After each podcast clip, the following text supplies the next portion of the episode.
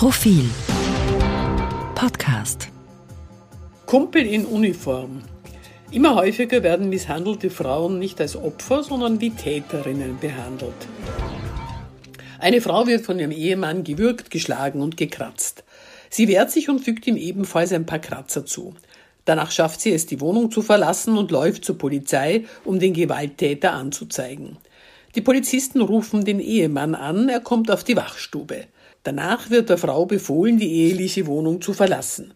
Sie darf sich gerade einmal das Nötigste daraus holen, ihren Schmuck mitzunehmen wird ihr von den Polizisten ausdrücklich verboten.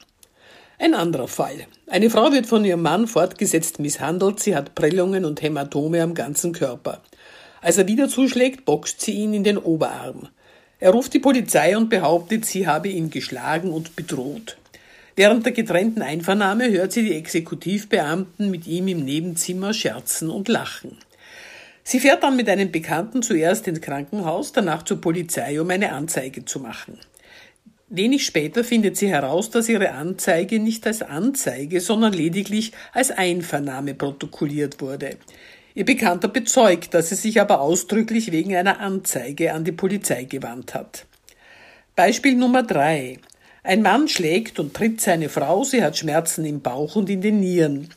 Die herbeigerufenen Polizisten sagen, ohne ärztlichen Befund könne keine Anzeige erstattet werden.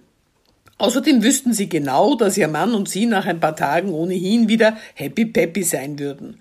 Und dann sei der Mann ja auch Türke. Alle Albaner, Ithaka und Türken seien eben so. Im Frauenhaus erfährt die Frau, dass Gewalttaten Offizialdelikte sind und dass für eine Anzeige kein ärztliches Attest nötig gewesen wäre. Eine Liste mit solchen und ähnlichen Vorfällen wurde Innenminister Karl Nehammer bereits im Herbst vom Verein Autonome österreichische Frauenhäuser übergeben. Denn die Mitarbeiterinnen der Gewaltschutzeinrichtungen beobachten, wie in dieser Kolumne schon letztes Mal angemerkt wurde, eine bedenkliche Entwicklung. Zunehmend werden misshandelte Frauen, wenn sie sich an die Polizei wenden, nicht als Opfer, sondern als Täterinnen behandelt. Das liegt einerseits daran, dass Gewalttäter gelernt haben, ihrerseits die Opferkarte zu spielen und womöglich die Polizei rufen, ehe die misshandelte Frau das tun kann.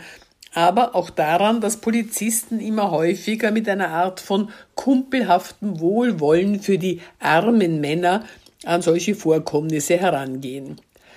Deswegen wird einem Mann geglaubt, dass er sich von seiner Frau körperlich bedroht fühlt, auch wenn sie zwei Köpfe kleiner und mehr als 20 Kilo leichter ist als er.